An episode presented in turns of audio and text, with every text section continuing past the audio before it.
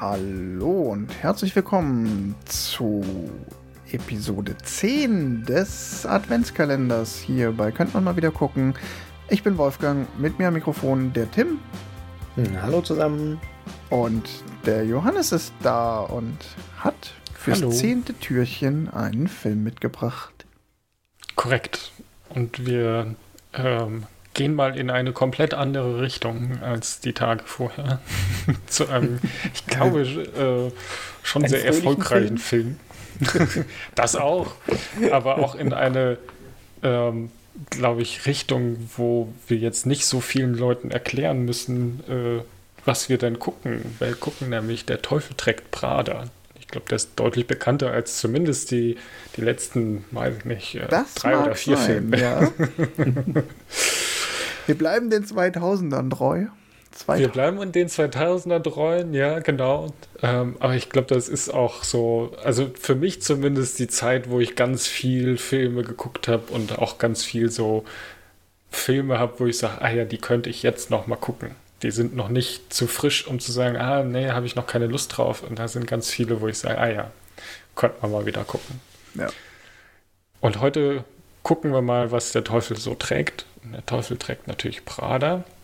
Ähm, und es geht um eine junge, ja, ich glaube, gerade von der Uni abgegangene äh, Journalistin, die als Assistentin in einem Mode, also als Assistentin für die Chefredakteurin eines Modemagazins an sich bewirbt und diesen Job auch bekommt, die aber halt erstmal gar nichts mit Mode zu tun hat. Also sie ist weder modebewusst noch interessiert sie sich wirklich dafür, ähm, was in der Welt der Mode so abgeht. Ähm, sie möchte quasi dieses Magazin als Sprungschanze, als Jobsprungschanze nutzen. Sie sagt, wenn sie da drei Jahre die, die Assistentin macht, dann nimmt sie jede Zeitung mit Kusshand und ähm, geht quasi da so ein bisschen kalkuliert vor, warum sie diesen Job annimmt. Und merkt dann aber auch ganz schnell, dass das gar nicht so einfach ist, A, ähm, dem ihrer Chefredakteurin oder ihrer Chefin direkt äh, ähm, ja, das Wasser reichen zu können oder überhaupt äh, eine äh, nutzvolle Assistentin zu sein, ohne zu wissen, was sie denn da tut. Und zum anderen auch merkt sie, dass diese Welt der Mode halt äh, ja deutlich, ja, weiß ich nicht, komplexer ist, als sie sich das so von außen vorgestellt hat. Ähm, aber halt auch ganz viel über ähm, ähm, wie, wie, die, wie die Leute auf sie reagieren, wenn sie da halt sitzt, als äh, ist mir egal, was ich anziehe und ich arbeite hier in einem modebewussten Umfeld.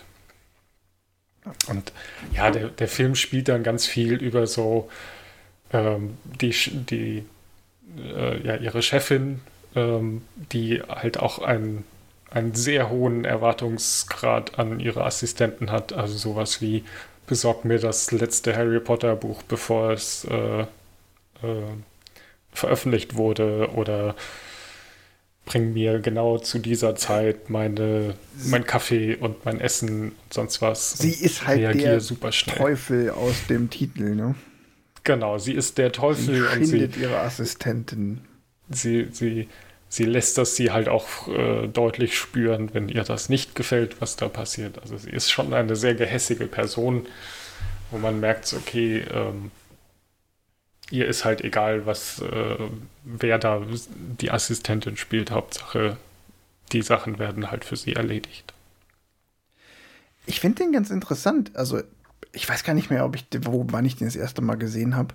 Ähm, aber ich finde, dass das tatsächlich so ein Film ist, der zwingend eine Empfehlung braucht, weil wenn mir den niemand mal wirklich ans Herz gelegt hätte, hätte ich den nie geguckt, weil der auch auf den ersten Blick so daherkommt wie irgendwie so eine mh, einfache Komödie, hat ja auch so ein bisschen Rom-Com ähm, Anleihen, weil es ja dann auch darum geht, dass sie irgendwie so einen Typ kennenlernt. Es ist ja auch so ein bisschen dieses, oh, ähm, Mauerblümchen, ähm, entdeckt die große Welt der Mode und ähm, trägt jeden Tag was anderes. Ja, wird dann, entwickelt sich darüber und blüht halt dann auch auf und ja. so. Aber wenn man den Film dann sieht, merkt man so, boah, der hat ja doch irgendwie viel, viel mehr zu bieten als irgendwie eine billige äh, Rom-Com. Ähm, mhm. Allein schon, der Film basiert auf einem Buch der ehemaligen Assistentin von Anna Wintour, die Chefredakteurin der Vogue war. Und es wurde nie mhm. bestätigt, es ist alles inoffiziell, aber natürlich weiß jeder, dass es da eben um eigentlich eine mehr oder weniger reale Vor es gibt eine reale Vorlage. Sowohl für ja. die Sekretärin als auch für die Chefin. Und in dem Komödienlevel die reale Vorlage war bei der Filmpremiere eingeladen, war da und trug Prada. ja, das, die ist halt auch noch so nimm. Und dann aber auch innerhalb des Films, der ist halt echt gut gemacht. Die, die mhm. Figuren sind komplexer, als man erstmal meint und auch spannender.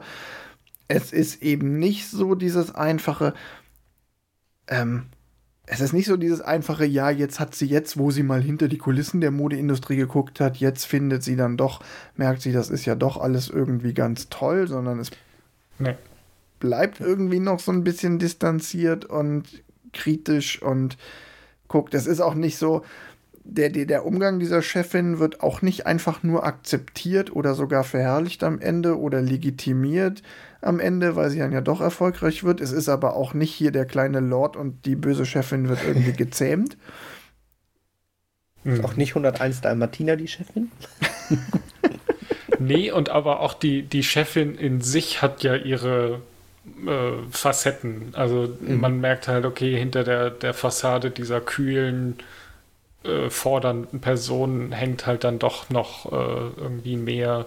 Sie hat irgendwie ähm, weiß ich nicht, sie hat Eheprobleme, sie, sie muss sich irgendwie gegen Machenschaften in ihrem Verlag äh, wehren, um irgendwelche Hinter, äh, Hintertürchen-Deals quasi zu verhindern und so weiter. Also sie ist nicht ohne Grund quasi die Chefredakteurin im Sinne von, dass sie ähm, das Spiel ganz genau weiß, wie es gespielt wird und das halt auch sehr gut spielen kann aber trotzdem halt in ein, zwei Szenen so ihre menschliche Seite so ein bisschen rauskommt, wo man dann auch, also man geht nicht aus dem Film raus und sagt, boah, die Chefin, die ist ja total doof, weil dafür ist sie nicht doof genug.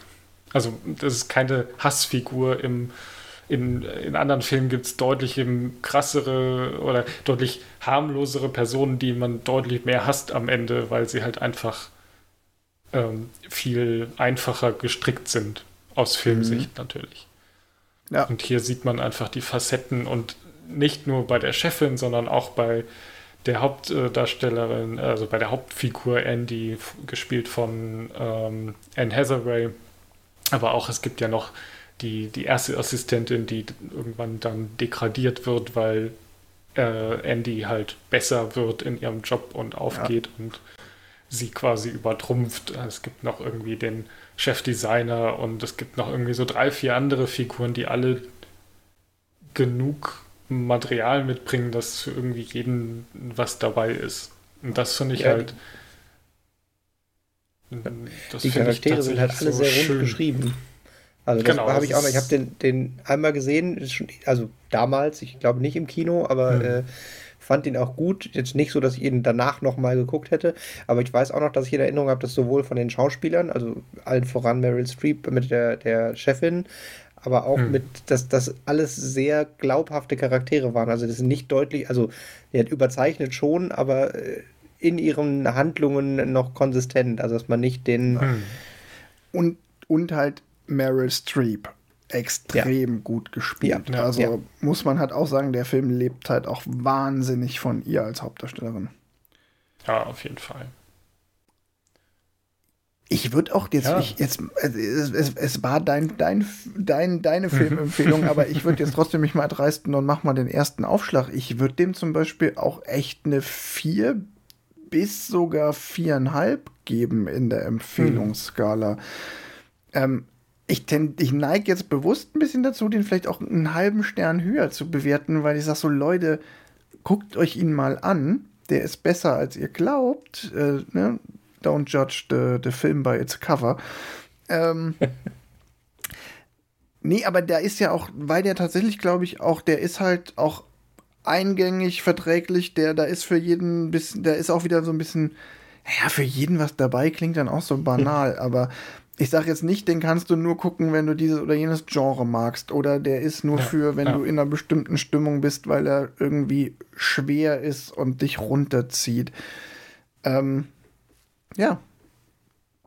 genau, und der ist aber auch, auch so facettenreich in sich. Er hat witzige Sachen, er hat traurige Sachen, er hat, äh, er hat ähm, er ist komplex. Er nimmt dich halt einfach schön mit und ähm, Deswegen, ja, ich würde auch eher so zu viereinhalb tendieren als zu vier. Genau. Und also fünf ist, fünf ist so. Hm. hm. Ja, da möchte ich ja halt noch Was mal so fehlt für den fünf? Was fehlt für die fünf quasi? Und da. Hm. Ja, für die fünf ist er mir dann doch einfach nicht gut genug, sage ich jetzt mal. Also dafür nimmt er mich dann doch nicht genug mit oder ähm, spricht mich dann doch insgesamt nicht genug an. Also für so eine 5, da muss dann noch mal so ein bisschen so ein Lieblingsfilmfaktor dazukommen. ähm, mhm. Aber ähm, ne, noch mal so, um unsere Skala noch mal so ein bisschen zu rekapitulieren. Es geht hier ja nicht darum, dass es mein Lieblingsfilm ist, wenn ich dem eine hohe Wertung ja. gebe, sondern einfach nur, dass die Wahrscheinlichkeit, dass ich den einer Person empfehle, relativ hoch ist, unabhängig davon, wer jetzt die Person ist. Guck, jetzt habe ich, also ne, ich hätte mir gerade eben auch noch eine 4 gegeben, aber dass ich den irgendwen empfehle, wäre unwahrscheinlich, weil dafür hat er bei mir äh, zu wenig Eindruck hinterlassen. Ich fand den gut und wenn, wenn du jetzt gerade drüber reden, habe ich schon auch den, ach, vielleicht gucke ich ihn nochmal, mhm. aber tatsächlich den, die Komponente des, wie lange wirkt er nach, war bei dem Film bei mir so, ich geguckt, war gut, habe auch noch ja, ich glaube, ich habe noch nicht mal das richtige Szenenerinnerung. Ich habe noch so Eindrücke von den Charakteren und dass okay. es ein rundes Ding war. Aber er ist nicht so tief hängen geblieben, dass ich ein, oh, das ist ja genau wie bei Der Teufel trägt Prada. also das nicht, hat sich nicht tief eingebrannt. Okay, ja, kann ich verstehen. Hm. Aber war ein guter Film und tatsächlich in der Bewertungsskala von, man kann ihn mit sehr viel mehr Leuten gucken, als der Titel vermuten lässt. Ich hätte ihm wahrscheinlich auch eine 4 gegeben obwohl er keinen Eindruck hinterlassen hat. Ja, definitiv underrated, also auf jeden ja. Fall unterschätzt. Ja. Hey Johannes, was würdest du ihm denn geben, damit du auch Ich lege mich auf die viereinhalb fest. Die viereinhalb sogar, das ist hoch. Weil ich sag, ähm, also es ist auf jeden Fall ein Film, wo ich sage, ey, wenn, wenn mich jemand fragen würde, soll ich den gucken, würde ich immer ja sagen.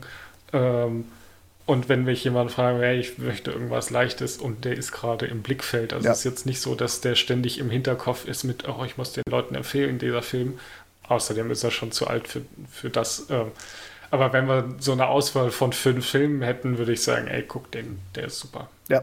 Ja, ich kann mir auch keinen, ich kann mir keinen Filmabend vorstellen, wo ich sagen würde, so, nee, äh, den muss ich heute nicht haben.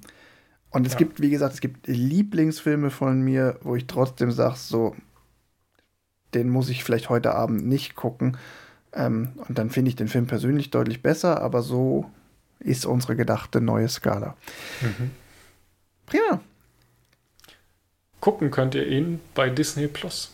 Ah. Eine der vielen Disney. Haben die jetzt einen Prada gekauft?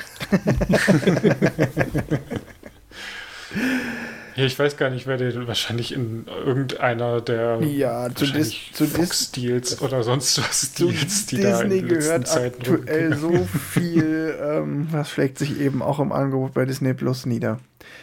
Aber genau. immerhin ist er da gut zugänglich und wenn man da ein Abo hat, dann sogar kostenlos. Genau. In diesem Sinne, bis morgen. Bis morgen. Tschüss.